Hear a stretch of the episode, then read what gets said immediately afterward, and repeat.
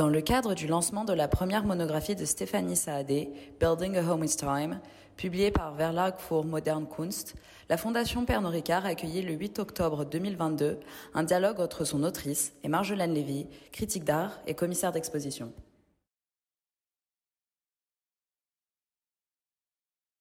D'une certaine manière, aujourd'hui, on va dévoiler quelques, euh, quelques éléments de ta pratique.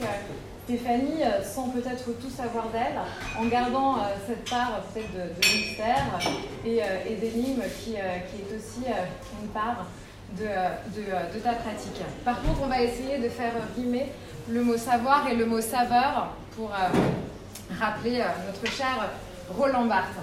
Donc pour celles et ceux qui ne le savent pas, euh, tu es euh, né en 1983. Donc euh, je vais dévoiler quand même des éléments de ta biographie. Ça, tout le monde le sait. Ça va Voilà, tu es né en 1983 à Beyrouth, au Liban, où tu as vécu la principale partie, partie de ta vie. Donc maintenant tu, tu, vis, tu vis à Paris pour le moment. Voilà, et tu travailles, tu travailles ici. Alors, lorsque. Donc, on est là pour ce, pour ce livre. Et lorsqu'on a ce livre en main, en fait, moi, ce qui m'a vraiment frappé, c'est sa couverture.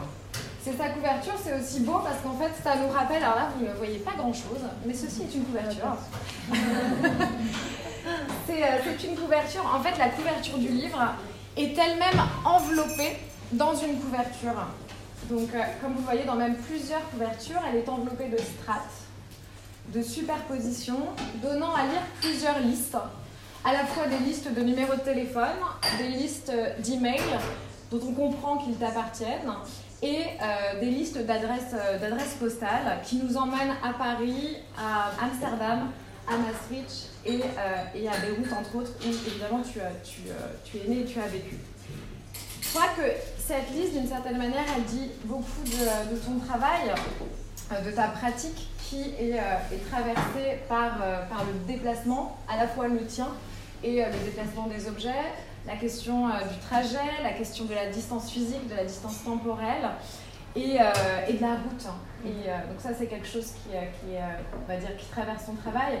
D'ailleurs, on peut tu, l'évoques très clairement dans cette, dans dans cette série de pièces, Encounter of the First and Last Particles of Dust. Est-ce que tu peux, on peut peut-être commencer par ça, dans la mesure où c'est aussi la première chose qu'on voit sur ce livre? Oui, alors euh, donc la couverture, donc le, design du livre a été fait par Dong Yang qui est une graphiste coréenne basée à Amsterdam. Et je lui avais soumis en fait euh, ces informations-là, qui sont euh, dates, enfin, qui sont mes numéros de téléphone, mes adresses et mes adresses e-mail que je collectionne depuis un certain nombre d'années.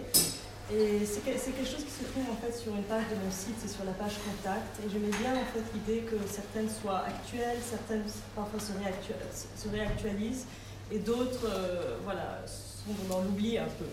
Donc c'est de là qu'est venue l'idée d'avoir une sorte de dégradé en fait dans la façon de les présenter.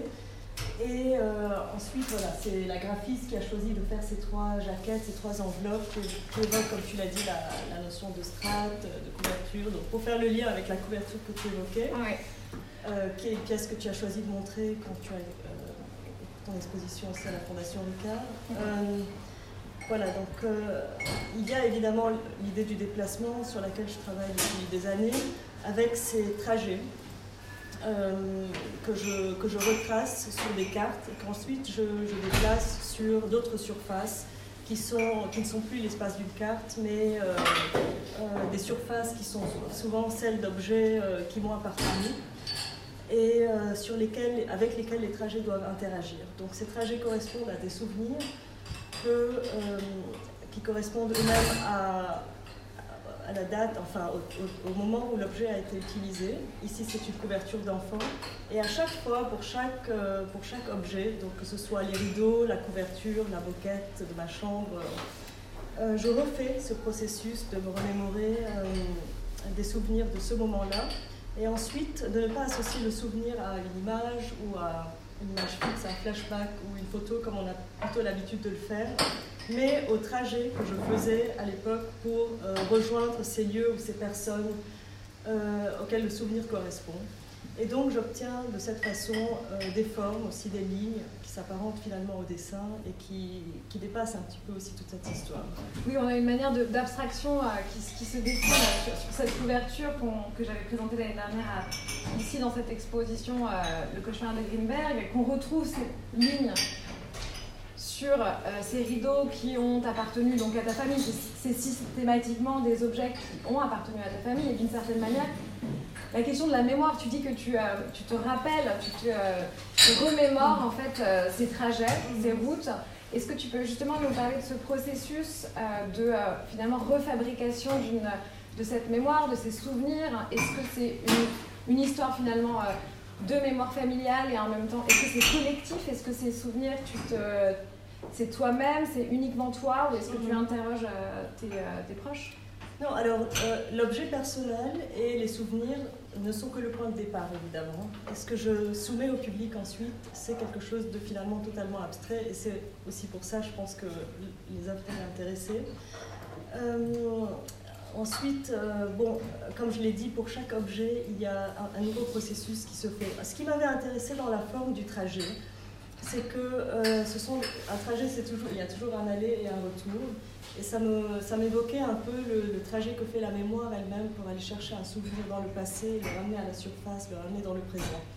Euh, souvent, euh, il y a des trajets aussi qui ont été effectués d'innombrables fois, comme le trajet pour aller à l'école. Et donc, ça m'évoquait aussi une sorte de, tatouage, finalement, parce que, était dans, ma propre mémoire corporelle, mhm. parce que j'avais été transportée de cette façon, euh, aller et retour, pendant des années, parfois quotidiennement. Donc le trajet pour aller à l'école, il se retrouve sur plusieurs euh, des couvertures, euh, ou des objets, ou des rideaux. et il y avait trois trajets pour aller à l'école. Donc ça aussi, on les retrouve sur ces trois trajets spécifiquement, on les retrouve sur une poutre. Ce qui m'a aussi intéressé, enfin, quand tu parles de quelque chose de collectif, évidemment, donc il y a mes souvenirs à moi. Euh, souvent, ce sont des, souvenirs qui correspondent soit à la période de l'enfance, soit à la période de l'adolescence. Donc c'est vrai qu'ils sont personnels, euh, mais ils, sont aussi collectifs dans le sens où ce sont ce qu'un ce qu'un enfant fait, les endroits où un enfant va, les endroits où un adolescent ou une adolescente va. Donc ce sont euh, des membres de la famille, des amis, etc. Donc tout le monde peut un peu s'identifier à ça. Euh, ensuite, il y a des endroits, euh, par exemple au Liban, parce que ce sont tous des souvenirs qui, qui, qui, viennent du Liban, euh, que beaucoup d'autres Libanais ont aussi, enfin, Libanais, touristes, expatriés, etc., ont aussi partagé. Donc, pour aller dans des lieux historiques du pays, pour aller dans des, sur des sites archéologiques, etc. Donc, il y a peut-être une partie du chemin qui n'est pas la même, il y a une autre partie que tout le monde a aussi empruntée. Donc ça parle aussi d'une histoire collective finalement libanaise dans la mesure où je, me souviens que tu m'avais dit que au Liban on est tout le temps sur la route. On est sur la route. Donc en fait, par rapport à d'autres œuvres euh, sur la marche, par exemple, euh, ici c'est pas du tout des œuvres sur la marche. Ce sont mhm. des, trajets qui ont été tous effectués en voiture. Mhm. Et aussi l'idée de, enfin oui, il y a aussi l'idée de, quelque chose de collectif dans le fait que je pars de mes souvenirs personnels pour finalement évoquer une histoire plus globale qui est celle du Liban. Mhm. Donc de mon point de vue de l'époque, qui était celui soit d'une enfance, soit d'une... Euh, enfin, au début de mon adolescence, plutôt... Enfin, ça correspond plutôt à la période de l'enfance. Mhm. Et en ça, euh, voilà, c'est ma façon de raconter cette histoire-là à travers le seul point de vue que je considère qui soit légitime. Et bien sûr, après, comme on évoque l'enfance et l'adolescence, n'importe qui peut s'identifier à ça, peut se projeter, et les, les œuvres deviennent un peu des écrans. Et tu parles de cette notion de nostalgie artificielle. Est-ce que tu peux nous en dire plus? Est-ce que c'est lié aussi à cette mémoire qui est justement d'une certaine manière un peu artificielle, puisque tu te, refais, tu te fabriques, refabriques des souvenirs, mhm. même s'ils sont réels, tu les as vécus, forcément, la, la, mémoire entre un enfant de ce que tu, ce que tu ce dont tu te souviens est forcément un tout petit peu différent de la réalité que tu as vécue. Est-ce que c'est lié à cette notion de nostalgie artificielle? La nostalgie artificielle, c'est une sorte de concept en fait, que j'ai développé euh, pour réaliser des œuvres qui pouvaient, être, euh, qui pouvaient avoir lieu qu'à distance. En fait. Euh, et donc, c'est là aussi que j'ai commencé à m'intéresser à la notion de distance et à la façon dont elle pouvait résumer un peu l'identité d'un individu. Donc j'ai créé cette notion un peu de nostalgie artificielle et de distance élastique en considérant qu'un individu finalement c'est la somme c'est une somme de distance qui le sépare des, des, êtres, des lieux, des souvenirs auxquels il est attaché, ou elle. Euh, et ce sont des distances élastiques dans le sens où elles se réduisent, où elles, se, où elles grandissent euh, en permanence en fonction euh, de nos déplacements, donc du fait qu'on soit plus ou moins proche ou loin d'un lieu, mais aussi en mémoire d'un souvenir qu'on peut oublier ou se remémorer, de personnes auxquelles on peut être attaché ou au contraire se détacher. Donc c'était une façon pour moi aussi de, voilà, de créer une sorte de, de portrait de l'individu en général. Et finalement, c'est un portrait de l'individu, mais c'est aussi le portrait d'une maison éclatée. Quand on voit euh, les photos euh, de, ces espaces d'exposition dans lesquels ces objets t'ont appartenu, ont appartenu à ta famille, sont chargés mhm. d'une mémoire familiale et d'une énergie aussi d'une famille, euh, on peut dire aussi que cette nostalgie artificielle, elle, est, elle joue aussi, dans, elle se joue dans l'espace d'exposition dans la mesure où ça recrée l'espace virtuel d'une maison. Euh, oui, alors la, nostalgie artificielle, c'est aussi le titre que j'ai donné à une petite œuvre mhm. qui est euh, la clé de ma maison d'enfance plantée dans un petit tas de terre de l'endroit où je me trouve. Mhm. Et c'est en ça que euh, c'est une œuvre que je ne pouvais pas réaliser quand j'étais au Liban, par exemple, donc elle impliquait le voyage. des déplacements qui au départ étaient, disons, voulus, qui aujourd'hui sont plutôt, ont, plutôt été imposés de par la situation du Liban, etc. Mhm. oui, donc... Donc la maison éclatait ensuite. Euh, au, début de, au début du processus, donc quand j'ai commencé à utiliser des objets personnels, mhm. je n'avais pas de vision, disons, d'ensemble de ce à quoi ça pouvait ressembler. Mais au fil du temps, au fil des années, euh, en utilisant de plus en plus d'objets de la maison, parce qu'on se dit toujours, euh, ça y est, c'est le dernier, mais il y en a toujours encore de nouveaux qui, sur lesquels il, a, il y a un sens en fait, ça, ça fait sens d'intervenir. Euh, je réalise qu'il y a une image de cette maison virtuelle qui se, qui se recrée. Et c'était très présent dans l'exposition parce que justement, tous les rideaux étaient réunis. Mhm. Il y avait aussi d'autres objets. Il y avait la poutre, euh, donc il y avait voilà, un grand ensemble d'objets euh, provenant de cette maison. Et voilà, je, je m'intéresse un peu à cette image de la maison euh, dont les objets sont dans différents... Là, ils étaient réunis dans un lieu, mais maintenant, ils sont euh, stockés ou rangés dans différents pays, dans différentes villes, plus ou moins loin de la maison elle-même. Mhm. Il y en a qui sont aussi revenus au Liban. Et finalement, euh, voilà, il y a une image comme ça, avec des objets qui sont parfois montrés, parfois rangés, parfois collectionnés, et qui, qui reconstituent un peu ce, lieu-là. Donc c'est vraiment building a home with time, et on le sent aussi à travers ces c'est quelques pièces, notamment le, le, rolling pin, qui, euh, qui rapproche en fait à la fois le temps et l'espace, mhm. dans la mesure où c'est un objet, euh, dire que, qui est un objet domestique de la famille, mhm. qui aussi euh, porte les traces de célébration, de d'anniversaire, de, de fête, de la cuisine, qui est aussi un lieu mhm. domestique et, extrêmement chargé de, pour, ta, pour ta famille et tu as incrusté en fait des, euh, des données, euh, des, des, données de, des coordonnées, coordonnées géographiques de, euh, de ton frère, de ta mère, de ton père et, de toi-même. C'est ça. Il y a quatre. En fait, il y a quatre données géographiques incrustées à la nacre mmh. sur, ce, sur, ce, rouleau.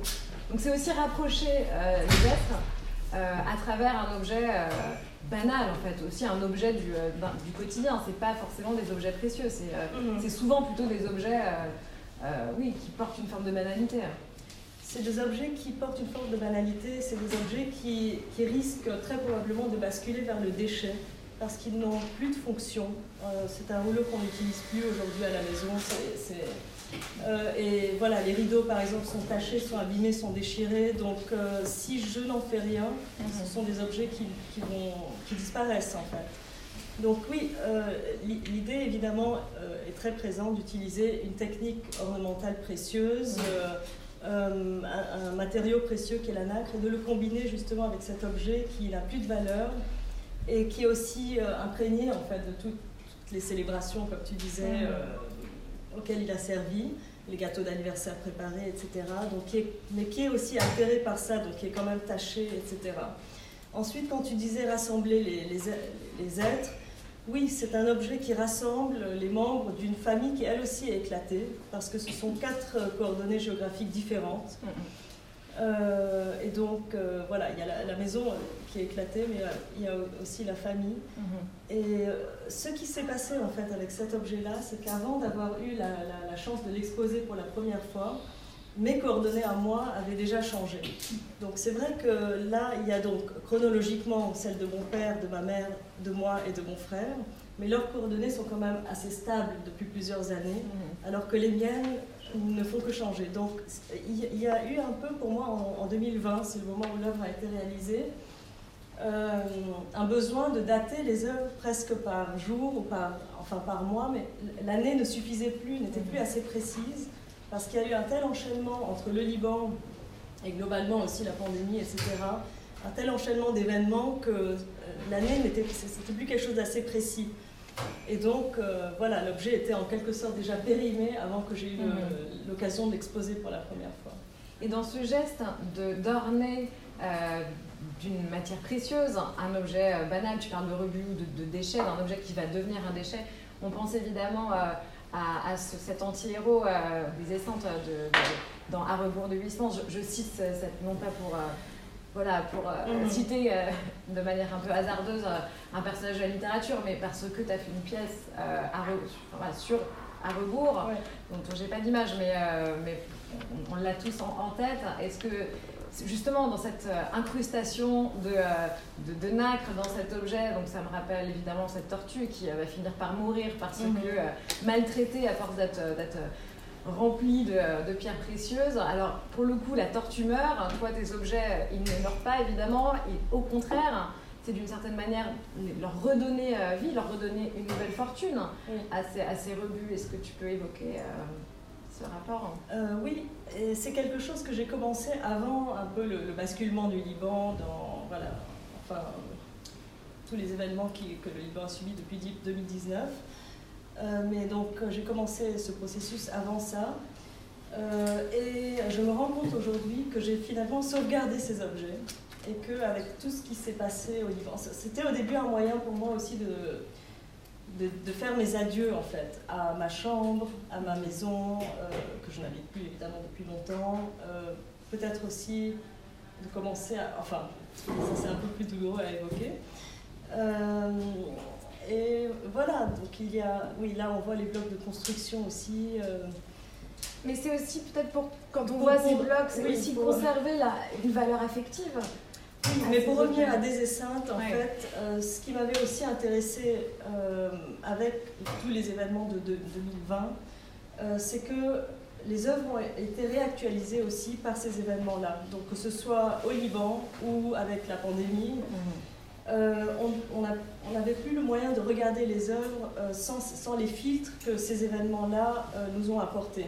Donc par exemple, pour l'œuvre à rebours, qui est constituée de 235 éditions du même livre à rebours, euh, quand j'ai fait l'œuvre, euh, je m'étais plutôt intéressée justement à, pas à la tortue dans le livre, mais au passage où il parle des couvertures de ses livres. Mhm. Je me demandais quelle couverture aurait été, aurait été idéale pour les livres de Huysmans. Mhm. Euh, et puis ensuite, je me suis rendu compte que finalement, le roman, c'était le roman d'un confinement, d'un homme qui n'est plus en phase avec sa société et qui se, se confine. Et c'est quelque chose qui n'était, c'était pas la chose la plus importante au début, c'était pas la raison de faire l'œuvre. Mais finalement, euh, maintenant, voilà, c'est quand même un, aspect important de l'œuvre. Et ça vaut aussi pour euh, toutes les autres œuvres qui étaient dans cette exposition-là au Centre Pasquale. Mhm. C'est vraiment quelque chose que j'ai pris en compte en concevant l'exposition, la façon dont les œuvres allaient être perçues maintenant, mhm. et plus euh, comme au moment où je les avais faites, si elles étaient plus anciennes. Mhm.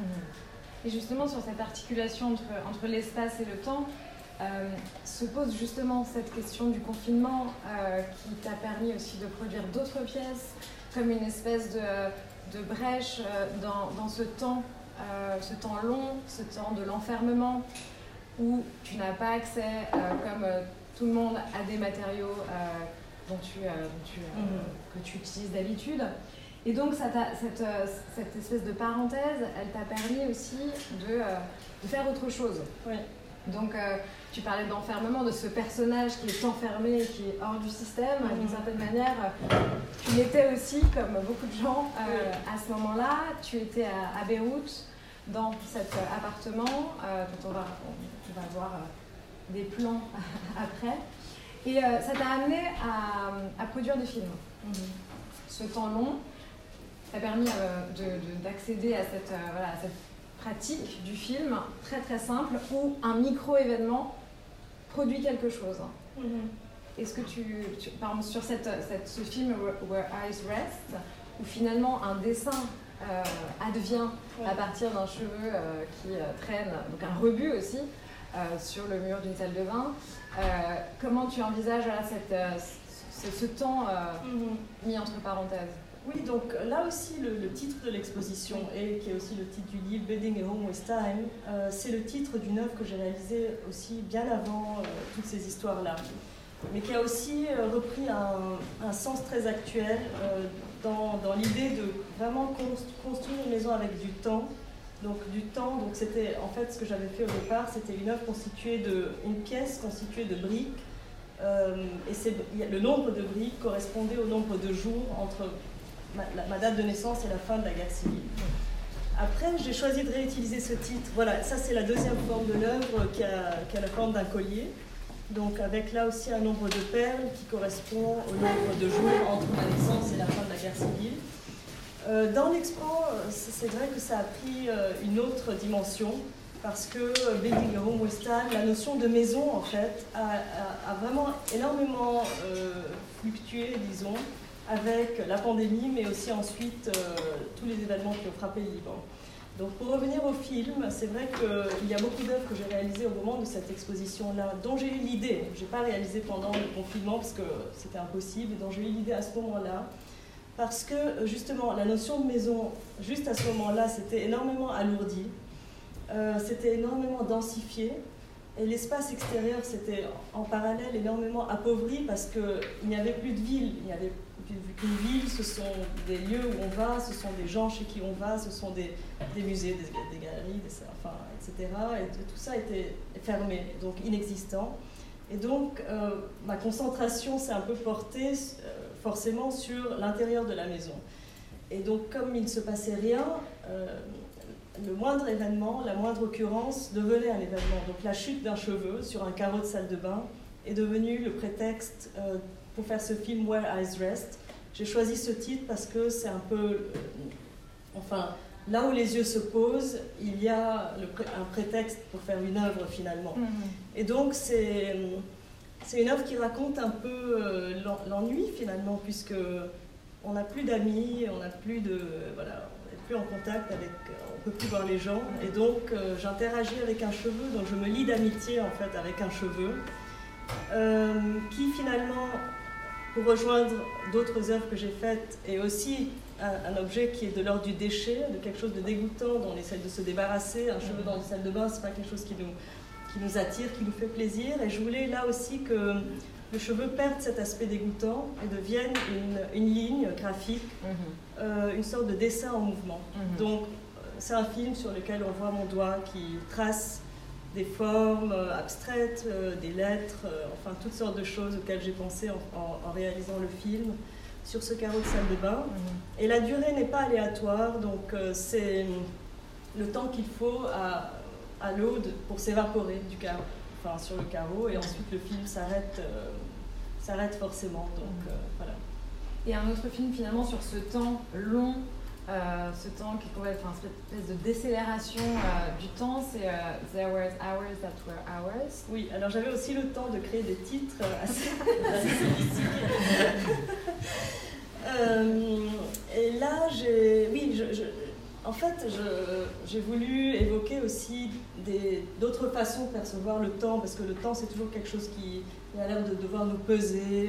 c'est quelque chose, enfin, on, on s'attache plutôt à considérer le temps comme quelque chose de linéaire, etc.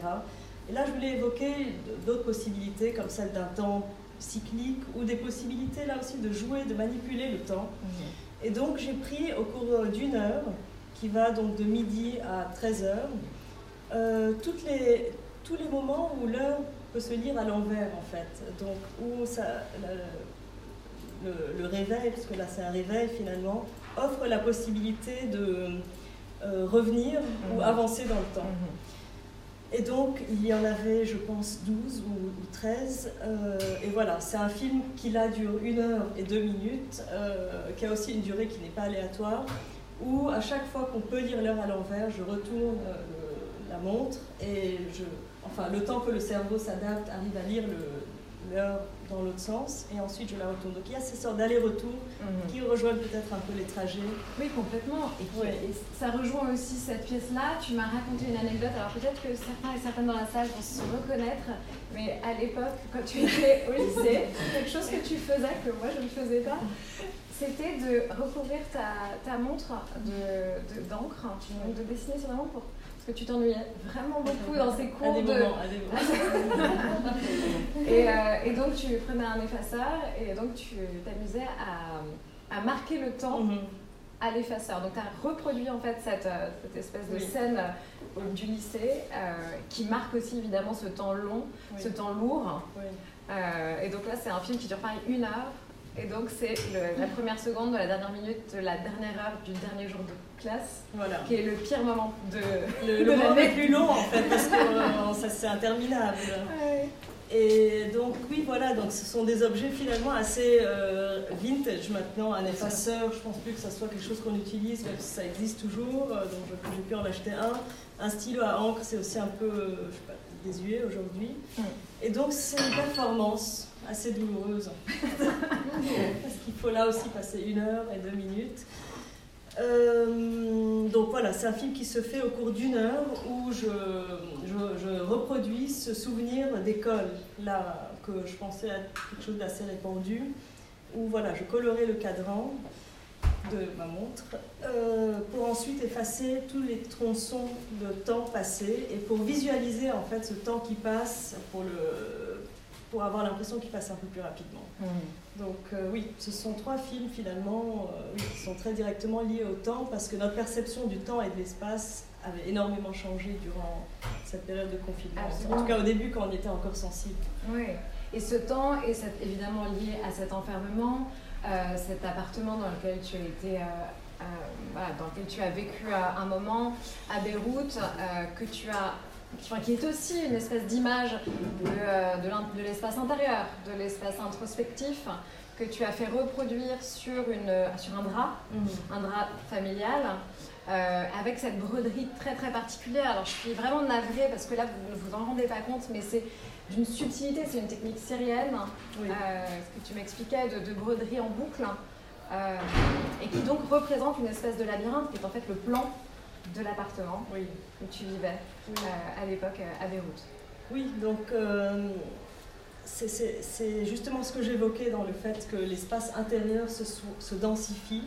Donc j'ai aussi, j'avais le temps, donc j'ai fait le plan de mon appartement de l'époque à Beyrouth et je l'ai transformé en labyrinthe. Donc c'est un labyrinthe qui serait navigable s'il était construit, donc il est vraiment à échelle humaine. Et c'était en fait, euh, ça évoquait l'idée de pouvoir se perdre euh, dans l'espace qui nous est le plus familier, mhm. celui de la maison, mhm. et de ne plus réussir à, sortir, à en sortir en fait. Donc j'ai appelé l'œuvre We've been swallowed by our houses parce que j'ai eu l'impression qu'on avait été avalé par nos maisons. Je ne sais pas si on a encore été recraché ou pas. Mhm. J'ai aussi fait le lien entre ça et euh, des histoires euh, voilà, qui sont un peu dans toutes les religions monothéistes, de Jonas et, le, et la baleine. Donc un individu qui est avalé, qui habite à un certain moment dans un ventre et qui ensuite est recraché. Et ce qui m'avait beaucoup intéressé, c'est qu'en cherchant un peu des illustrations de ces histoires-là, euh, il y avait toujours un point de vue. Donc Jonas était, et à chaque fois, soit avalé, soit recraché. je pense que ce sont des points de vue quand même très très différents de, de l'histoire. J'ai fait le lien aussi avec des histoires plus récentes comme celle de Pinocchio qui m'a toujours euh, fascinée, où là aussi euh, on, habite un peu dans un ventre. Donc c'était euh, une sorte de... C'est comme si les maisons étaient un peu enceintes en fait de nous, mhm. mais une grossesse peut-être un peu dystopique. Mais d'une certaine manière, tu, tu as été euh, Moi, rejeté par, euh, par, cette, euh, par ce ventre, dans la mesure où tu as quitté, évidemment, forcé de quitter cet, cet, appartement. Oui, mais oui, c'est vrai. Mais voilà, c'est là que la notion de maison a énormément changé, parce qu'elle s'était alourdie, et puis avec l'explosion du port de Beyrouth du 4 août 2020, elle est revenue au stade de l'utopie un peu, Mhm. parce que beaucoup de gens ont perdu leur maison, leurs intérêts ont été détruits, ou ils ont tout simplement quitté le pays, et donc voilà. Donc c'est là que Building a Home with Time, l'idée de dire building et pas de mettre le verbe au passé par exemple, d'avoir construit, ça avait un sens parce que c'est un processus qui finalement n'a pas de fin. Mais pour revenir à cette œuvre-là, donc euh, oui, comme tu as dit, j'ai aussi choisi, euh, du- enfin, le, le- le drap, comme tu disais, c'est une nappe en fait, parce que c'est- c'est- c'est- ce sont des objets qu'on trouve à l'artisanat du Liban, donc euh, ces nappes brodées avec Mhm. cette technique qui s'appelle arabani, que je ne savais pas être syrienne, mais que j'ai découvert en faisant mes recherches pour réaliser l'œuvre. Et je l'ai choisi parce que c'était un point en spirale. Et donc pour moi, la spirale évoquait aussi cette idée d'enfermement, de, de parcours un peu circulaire. Euh, je m'étais intéressée aussi, par exemple, au jeu de loi, qui est un jeu qui consiste en... euh, le but du jeu, c'est de, de sortir, en fait, uniquement. Il n'y a rien à la sortie, mais il faut uniquement sortir d'un parcours en spirale. Et donc j'avais choisi ce, point-là. Et j'ai été amenée, pour réaliser cette œuvre, à travailler avec des artisanes syriennes qui se trouvaient au Liban parce qu'elles avaient perdu leur maison et avaient fui. Donc je travaillais sur cette notion de maison qui était devenue très lourde avec des femmes pour qui c'était quelque chose d'utopique. Et puis aussi, très peu de temps après avoir réalisé l'œuvre, ça l'est devenu pour moi. Donc j'ai un peu rejoint leur statut. Et ce qui est intéressant, c'est que tu as fait un jeu vidéo. euh, cette œuvre existe sous la forme d'un Oui. jeu vidéo auquel je n'ai jamais joué, mais la question c'est est-ce que qu'est-ce- finalement qu'est-ce qu'on gagne? Quel- est le principe du jeu? Est-ce que c'est de sortir du labyrinthe? Est-ce que euh, Mhm. on gagne des points quand on sort? Enfin, je- Ah non, c'est pas jusque-là.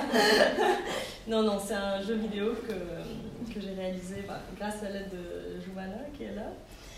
Euh, où voilà, là aussi le but du jeu c'est uniquement de sortir en fait, de, la, de la maison, mais c'était aussi une façon de permettre au public, voilà, aussi d'avoir une autre forme parce que là c'est vrai qu'il y a beaucoup d'objets qui sont très artisanaux euh, et je voulais aussi avoir euh, une autre version un peu de ça parce que je travaille pas nécessairement euh, uniquement avec ce genre de technique et de, matériaux. une, oui, une version inscrite dans notre temps, on va dire contem- contemporain, voilà, une Oui, version voilà. numérique Voilà. de l'objet. Ce qui est frappant, je pense que tout le monde s'en rend compte, évidemment, c'est que dans, le choix euh, de ces objets, dans le fait que ce soit des, objets déclassés euh, pour, la, plupart, tu, leur offres un nouveau destin, une espèce d'anoblissement, de, promotion d'objets, on va dire, euh, de rebut, de déchets. Et j'ai l'impression qu'on se situe toujours sur une espèce de curseur entre le high et le low, et que comme ça on se déplace. C'est comme si tu, fais la promotion tu anoblis des objets du, trouvés, euh, Mhm. par terre, notamment c'est le cas pour, pour, les, pour les beats, pour les perles de Necklace of Found Beats, et euh, tu les valorises, mais tu, euh, tu vas aussi euh, déclasser parfois certains objets précieux, comme c'est le cas ici, où ce diamant appartenant à ta maman ou à ta tante, je sais plus, ou à un cadeau. un cadeau, Enfin, un cadeau, quelque chose, un bijou familial, voilà. Ce bijou familial se retrouve dans un sol en béton et on ne sait plus si euh, c'est le diamant qui est euh, anobli euh, au milieu de, de ce, ce- ce chaos euh, Mhm. euh, de, voilà, dans un sol banal ou alors si c'est ce béton abîmé qui devient, qui, qui est valorisé. J'aime bien cette idée de curseur et, euh, et de, qui, qui se déplace. Mhm. euh, et c'est vraiment tout- tout- souvent le cas. Oui. Donc euh, le fait de regarder par terre aussi, Mhm. de ramasser, Mhm. De prendre, euh, ce, qui, ce qui est habituellement ce qu'on ne regarde pas en fait, ce que la plupart des gens euh, ne regardent pas. Est-ce que c'est quelque chose, euh, voilà, ce, ce- ce mouvement du high et low est, est quelque chose d'important? Euh, oui, tout à fait. Le, le mouvement qui va de- du high et low ou aussi du trash and treasure. La balance, en fait, la fine ligne qui peut faire euh, basculer un objet vers l'un ou l'autre, en Mhm. fait. Et aussi le faire changer de statut. Donc, je m'intéresse énormément à l'orientation des œuvres. Donc, dans une exposition, je peux avoir un plan une sorte de schéma, en fait, qui, qui indique la direction dans laquelle les, les œuvres vont, en fonction de leurs matériaux, de la façon dont elles, elles agissent. Euh, donc pour le collier par exemple qui est là, donc pas celui à gauche dont on a parlé, Building Home with Time, mais. Necklace of Found Beads, Euh, ce sont donc euh, voilà, des perles trouvées. Donc là, c'est une œuvre qui s'est arrêtée pendant le, la pandémie parce qu'on n'avait plus envie de ramasser des choses par terre. C'est mhm. devenu un peu trop dégoûtant peut-être. Euh, donc j'ai arrêté, mais je n'ai pas repris l'habitude. Mais il y a l'idée en fait non seulement de ramasser quelque chose qu'il faut remarquer. C'est un petit peu comme un, cette œuvre-là et celle du diamant implique qu'il regarder un peu par terre. Mhm. Et donc en général, on apprend à marcher en regardant droit devant soi ou vers le haut. Mhm. C'est pas du tout un conseil de regarder par terre. Mais c'est un peu quelque chose que, que font là aussi peut-être les enfants, donc de, de, de, s'imaginer qu'ils vont trouver des trésors en fait au sol. Et c'était un peu l'idée en fait d'essayer de, prendre l'habitude. Dans mon travail, j'essaie souvent de prendre des habitudes euh, qui sont très difficiles à perdre après. Donc de remarquer ces choses-là et de ramasser ces petites mhm. perles qui sont ensuite classées de façon chronologique, qui la plupart du temps n'ont aucune valeur, mais qui viennent ensemble constituer un nouveau bijou, alors mhm. qu'elles viennent, qu'elles ont des provenances très très différentes, euh, qu'on les a qu'on les a perdues et qu'on ne les a peut-être pas cherchées parce que le bijou d'origine n'avait aucune euh, valeur. Voilà, dans le cas du diamant, euh, comme tu as dit, c'est euh, c'est venu là aussi, non, non pas peut-être de l'idée de déclasser euh, le, diamant, mais plutôt d'orner le sol. Donc là aussi, la surface mhm. la plus basse euh, de l'architecture, celle dont on prend le moins de soin, celle, celle qu'on piétine quotidiennement. Enfin, les plafonds, les murs doivent toujours être immaculés, mais le sol, ça va. Donc je voulais un peu, voilà une sorte de contraste fort du fait de, combiner ces deux matériaux euh, de façon peut-être un peu inattendue. Et là aussi, bon, c'est un diamant euh, évidemment minuscule, donc là aussi ça implique un peu l'idée d'une, pas d'une chasse au trésor, mais il faut le trouver en fait. Et souvent sur la carte, je ne mentionne pas l'emplacement du diamant, donc il faut là aussi prendre l'habitude de prêter attention aux petites choses précieuses qui peuvent être présentes autour de nous, mhm. qu'on ne remarque pas nécessairement. Oui, Mais c'est, euh, disons que ces surprises de l'asphalte, hein, euh, comme j'aime à les appeler dans, dans ton travail, c'est que finalement tu les trouves non pas euh, en les cherchant, mais systématiquement, c'est un déplacement qui t'amène à les trouver. C'est-à-dire que tu n'es pas une artiste marcheuse, mais tu, tu, te déplaces beaucoup. Hein. De toute façon, on, a commencé par là tu voyages beaucoup euh, et on a d'ailleurs des pièces euh, sur cette question du, euh, du voyage. Donc c'est par et lors de voyage que tu, que tu trouves en fait ces objets. Tu cherches pas en fait des, objets, oui. tu cherches pas des, des, perles au sol. Là, on voilà. Oui, voilà. Je, Il n'y a, pas un protocole dans, le, dans cette il y, a, il y, a, une habitude prise qui permet une sorte de, de mode dans lequel on se met avec une attention dans laquelle on qu'on s'impose d'avoir. Mais je ne vais pas à la recherche de perles. Mhm. Non, ce sont toujours au cours de déplacements complètement euh, liés à ma vie quotidienne, à mon travail, que ces occurrences adviennent. Mhm. Un peu comme les lunes, les moon gold, la série des moon gold. Donc euh, j'ai essayé d'aller à la recherche de la lune, mais je ne suis pas ce genre de personne. j'ai même essayé d'installer une application, enfin j'y arrive pas. Donc euh, c'est, ce sont des surprises un peu des, voilà, qui, qui, qui adviennent et qui donne lieu finalement à ces œuvres-là. Et ces traces du voyage, justement du déplacement, on les a aussi dans cette, dans cette série Travel Diary, euh, où euh, le, le, fameux euh, boarding pass qu'on mhm. a dans la poche, on l'a voilà, on tous eu dans notre poche, complètement plié, un peu déchiré.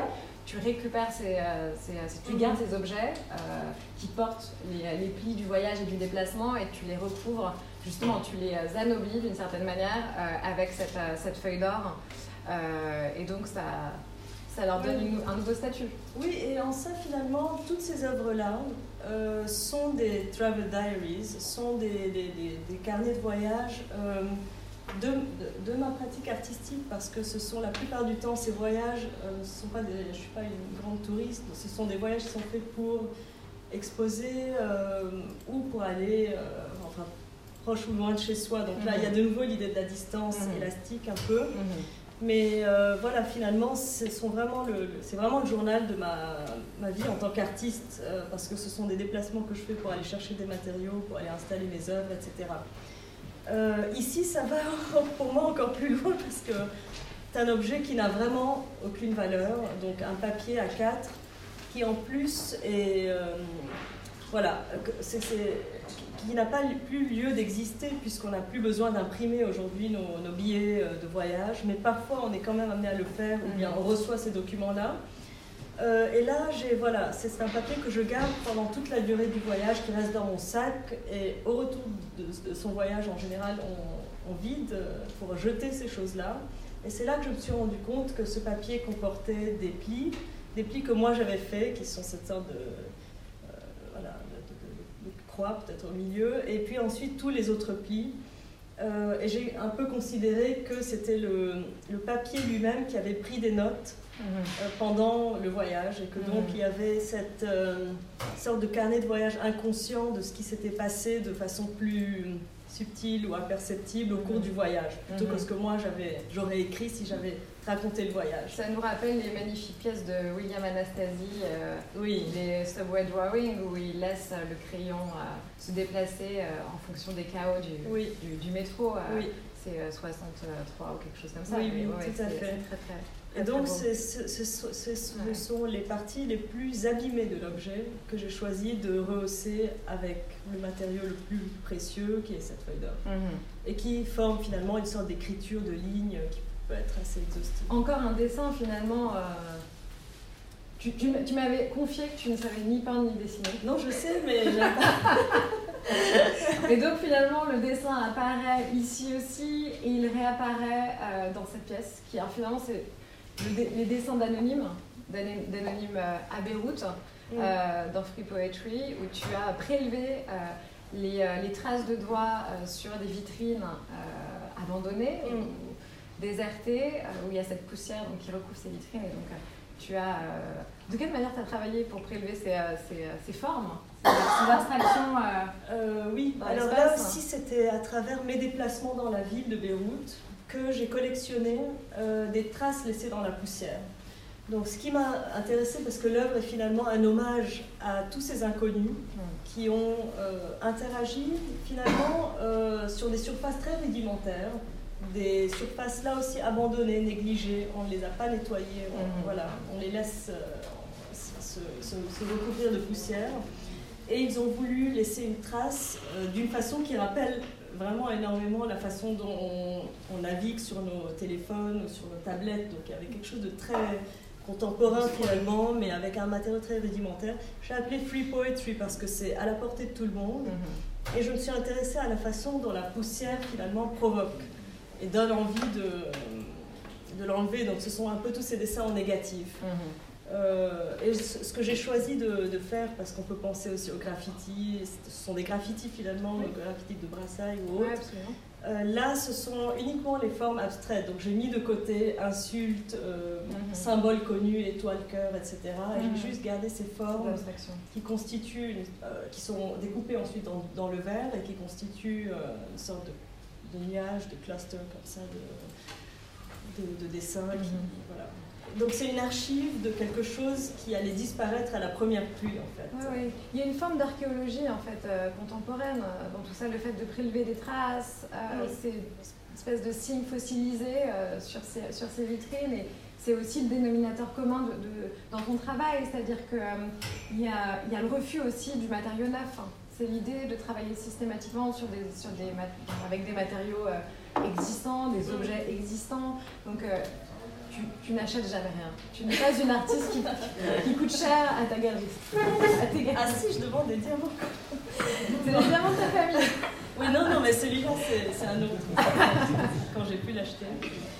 Euh, non, ce, que j'aime, donc, c'est pas que je sais pas dessiner, c'est que je n'aime pas dessiner. Euh, et, et, je n'aime pas, enfin, je n'aime pas non plus prendre de décisions dans le sens où euh, je, je n'aime pas prendre de décisions aléatoires. Mhm. Et euh, le fait d'utiliser des objets euh, existants, de récupérer, de les altérer, etc., mhm. ça fait que toutes les questions de taille, de forme, de couleur sont résolues par l'objet lui-même, mhm. sont imposées.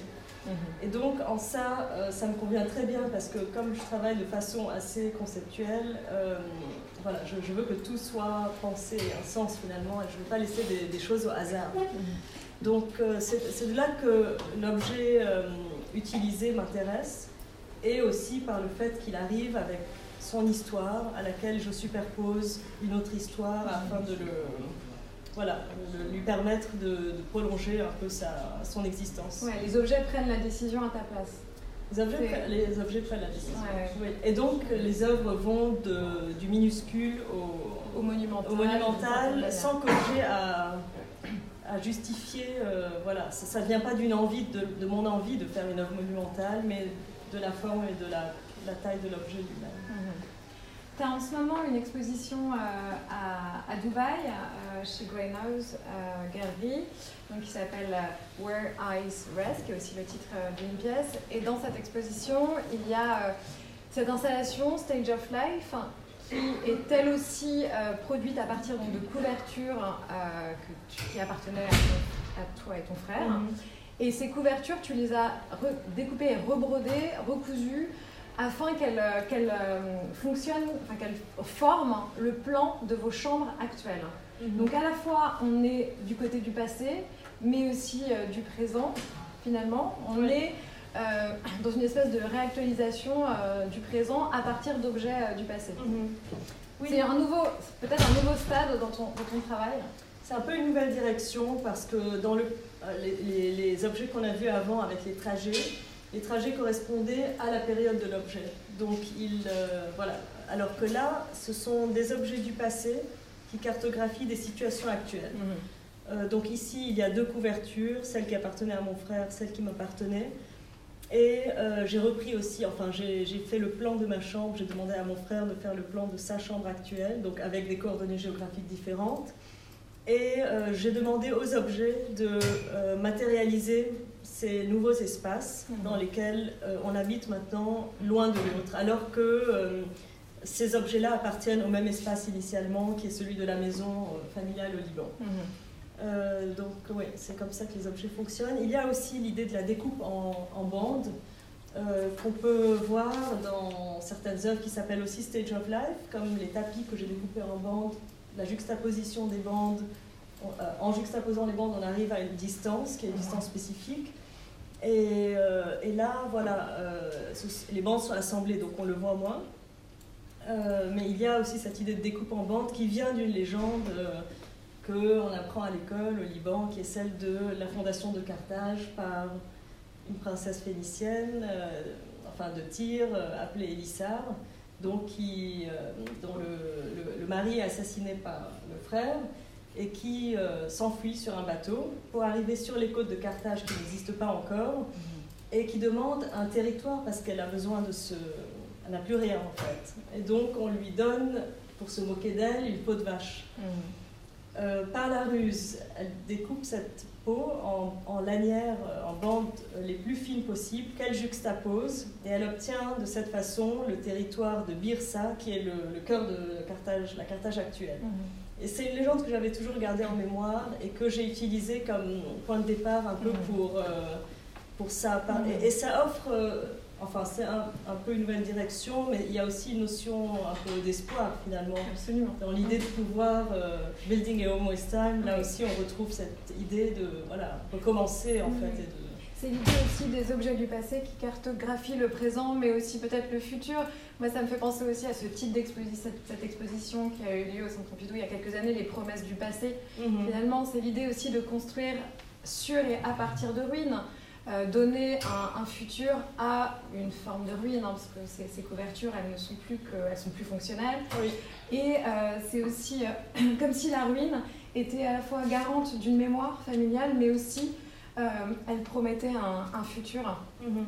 ou en tout cas voilà, un avenir, un nouveau destin à, cet objet. Et donc je trouve que c'est aussi intéressant, on est, on est dans cette, cette épiphanie sculpturale à partir mhm. d'un objet qui a été finalement le rebut, quoi, un rebut qui produit une, épiphanie sculpturale. et je trouve que ça, c'est une nouvelle perspective. Non, tout à fait. Et puis j'ai aussi choisi de les installer de cette façon, donc pas de façon évidente parce que là aussi, comme avec les trajets, il ne s'agit pas pour moi de raconter mon histoire ou de donner les dimensions de ma chambre, qui ne sont pas intéressantes par ailleurs, mais plutôt euh, voilà, euh, de, de, de, de, partager une idée en fait. L'idée de.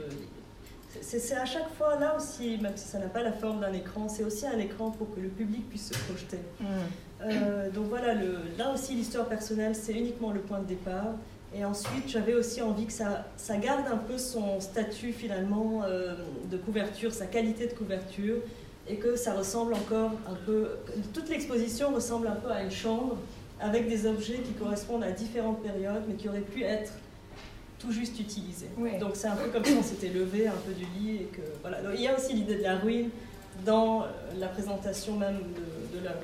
Il y a l'idée de la ruine, il y a aussi, malgré tout, même si tu dis que euh, c'est comme si on se levait et qu'on jetait la couverture sur le côté, il y a quand même un souci de la forme et c'est ce que je trouve extrêmement intéressant dans ton travail.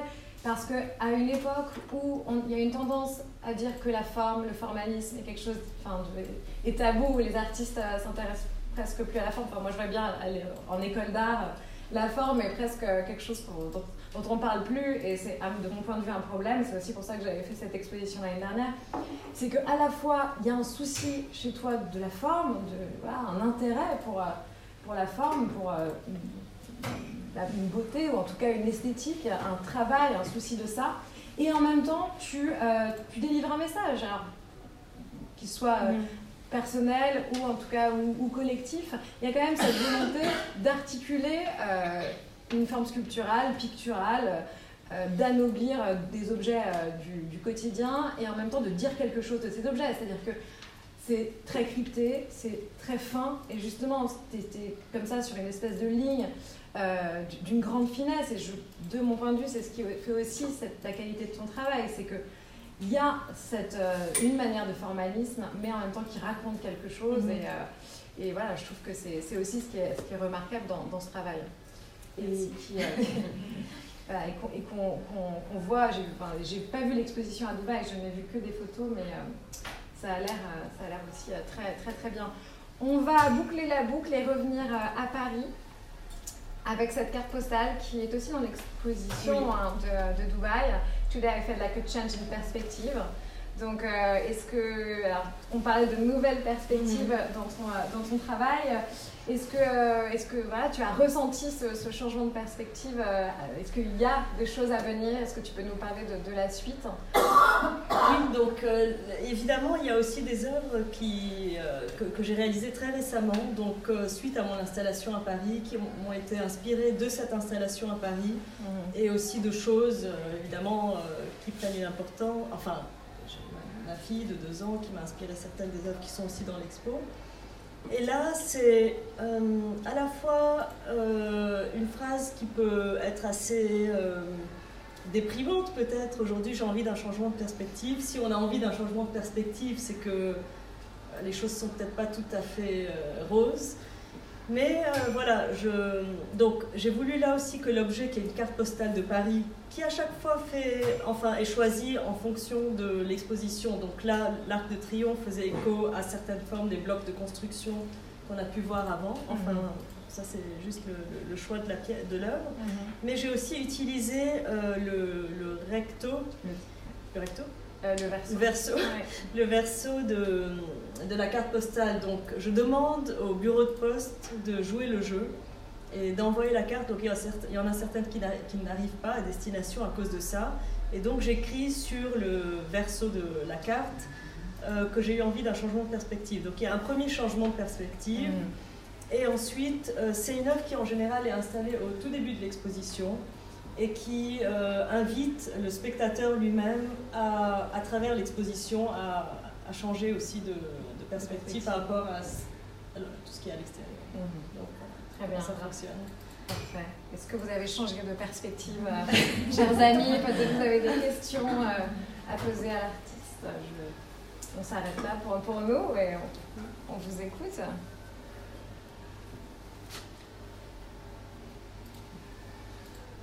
Peut-être j'ai une question. La, la, salle à Dubaï avec donc les, couvertures au sol, oui, qui évoquent euh, les plans ou effectivement les, territoires. Est-ce qu'il y a des objets autour sur le mur? Je vois, je vois quelque chose dans, au second plan.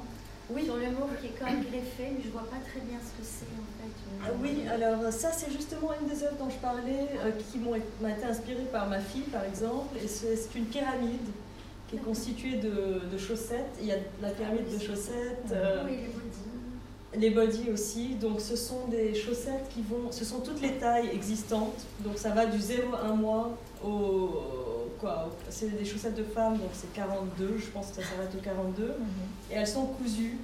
Donc ça devient une mini sculpture abstraite euh, qui est posée là sur une étagère au mur et qui matérialise là aussi tout euh, ce processus en fait de, de croissance. Euh. Tu as fait la même pièce avec des bodys et des t-shirts Body et des hein t-shirts qui est aussi installé au sol et ouais, tout à fait qui cette idée de strate, de croissance. Donc c'est ça mhm. qu'on voit. Mais après oui, il y a beaucoup d'autres œuvres dans l'expo évidemment. Mm.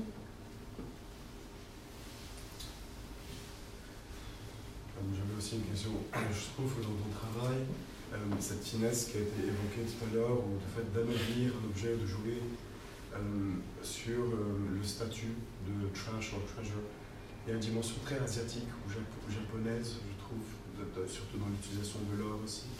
Quel est le lien justement que tu as entre cette, identité japonisante, mm-hmm. asiatique et, la, la dimension oui, alors c'est quelque chose, on compare souvent certaines des œuvres que je fais au kintsugi, kintsugi mais euh, c'est pas vraiment quelque chose que moi j'ai pris en compte. Je suis consciente des similarités parfois euh, visuelles, euh, mais finalement, par exemple, euh, j'ai un petit verre brisé dont je recouvre les bords, les bords cassés d'or.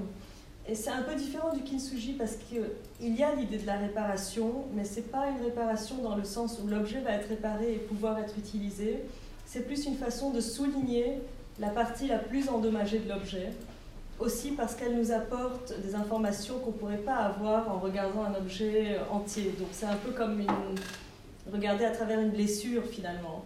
Et c'est plus ça qui m'intéresse que de réhabiliter l'objet de façon euh, fonctionnelle, disons. Mais, j'adore le kintsugi, c'est très beau par ailleurs. Voilà, donc c'est là aussi l'idée d'un objet qui n'a pas de valeur, alors que je pense que dans le kintsugi, si on ne veut pas jeter la céramique ou la porcelaine, c'est parce qu'elle est aussi très belle au départ. Dans mon cas, ce sont des objets qui n'ont aucune valeur, qui se brisent ou s'abîment, ou voilà, et que je, réhabilite de cette façon-là. Donc il y a des similarités, mais beaucoup de différences aussi, je, je pense. Mais sinon, dans, les techniques orientales, extrêmes orientales, euh, même celle de la nacre, oui, c'est quelque chose que j'utilise beaucoup. Donc, euh, j'aime bien aussi utiliser des techniques, mais plus locales, disons. Mais ça existe aussi en Extrême-Orient. Euh, les incrustations en nacre, les incrustations en cuivre, voilà, tout ce qui est ornemental. Mais là aussi, pour les combiner à des, à des objets sans valeur. Donc, ça, ça, ça, ça, mène aussi à des situations très euh, très comique avec les artisans qui ne sont pas habitués à interagir avec ces objets-là, justement, qui ne sont pas du tout précieux. Donc, euh, oui, il y, y, a quelque chose de ça, mais c'est un peu différent aussi.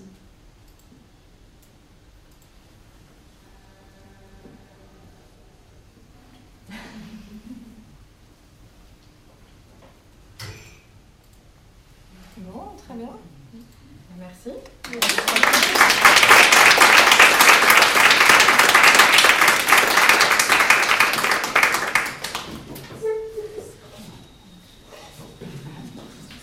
Le livre est là. C'est l'objet de votre On n'a pas parlé du livre. C'est la couverture. Le livre est là, la librairie est ouverte.